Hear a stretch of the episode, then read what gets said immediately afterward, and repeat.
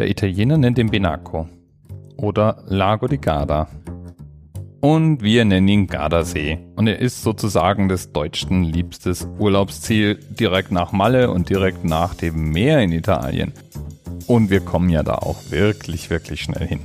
Der Gardasee, der ist dabei gerade groß genug, um zu beeindrucken, finde ich zumindest. Ich meine, so eine Länge von knapp 52 und eine Breite von ungefähr 17 Kilometern, die kann man auch manchmal gar nicht wirklich überblicken. Je nach Wetterlage sieht es dann fast schon so aus, als würde man aufs offene Meer schauen. Ja, und der Gardasee, der ist nicht nur der größte See Italiens, der ist auch für alle umliegenden Länder und Italiener selber sozusagen eines der Hauptnaherholungsgebiete. Ich war da schon klettern, ich war da schon im Badeurlaub, ich habe da schon gecampt und ganz selbstverständlich kann man am Gardasee in die italienischen Städtchen gehen und hoffen, irgendeinen Deutsch sprechenden anzutreffen. Und damit meine ich jetzt natürlich nicht nur die Touristen, die da rumlaufen. Nein, nein, auch die Einheimischen im Norditalien sprechen durchaus öfters mal Deutsch als zumindest mal Zweitsprache. Der Gardasee hat jedenfalls schon so einiges erlebt und gesehen. Es gab mehrere große und auch mehr oder weniger berühmte Schlachten, die dort ausgefochten wurden. Eine Schlacht hat es ganz besonders tief in die Geschichtsbücher geschafft, die Schlacht von Solferino.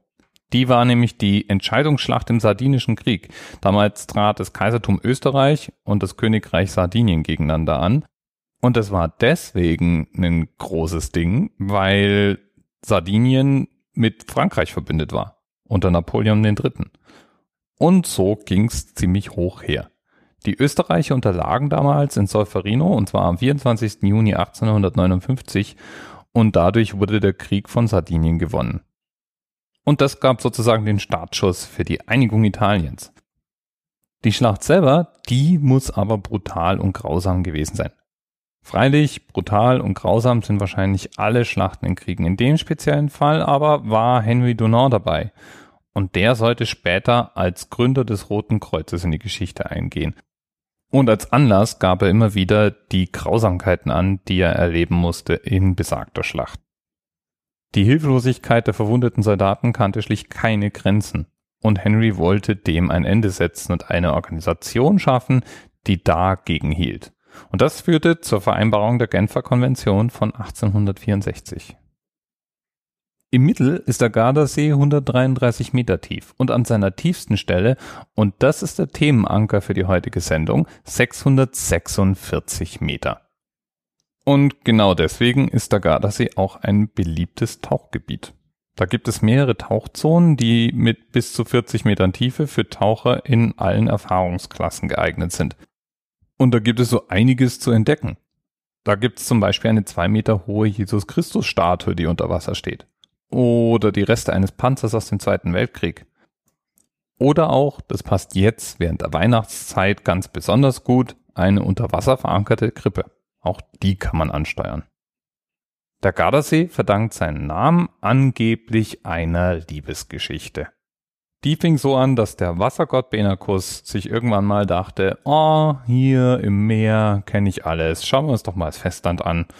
Und deswegen übers italienische Festland marschierte.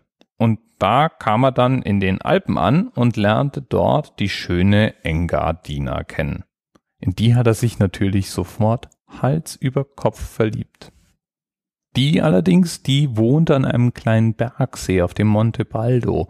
Und egal wie verliebt Benacus war, sie wollte von ihrem kleinen Bergsee nicht weg.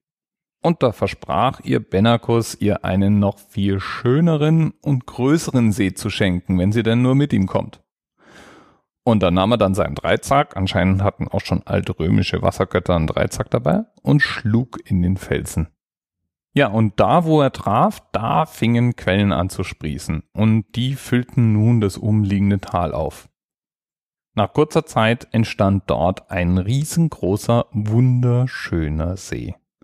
Und in diesem wunderschönen See, da hat sich dann die Engadina mit dem Benakus vergnügt. Ihre Haare haben dann angeblich dem Wasser die tiefblaue Färbung verpasst und den beiden wurde dann kurz darauf eine Tochter geboren und diese Tochter nannten sie dann Garda. Et voilà, hier haben wir unseren Namenspatron, die Tochter des Wassergotts Benakus. und seiner großen Liebe Engadina. Ah, bis bald. TMRS 10, 9, 8. The experience of 47 individual medical officers. Was hier über die Geheimzahl der Illuminaten steht. Und die 23. Und die 5. Wieso die 5? Die 5 ist die Quersumme von der 23.